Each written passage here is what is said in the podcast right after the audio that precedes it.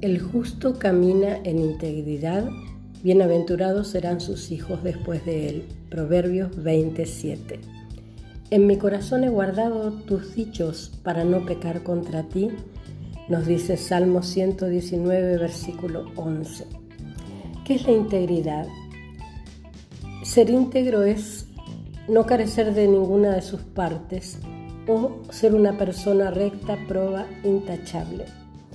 Hay una diferencia entre ser honesto y ser íntegro. La honestidad habla de lo que yo hago, la integridad habla de lo que yo soy. La honestidad habla de lo que yo digo, la integridad habla de lo que yo pienso. La honestidad habla de mis actos públicos, la integridad habla de lo que yo hago cuando nadie me ve. La integridad se transmite, no se enseña.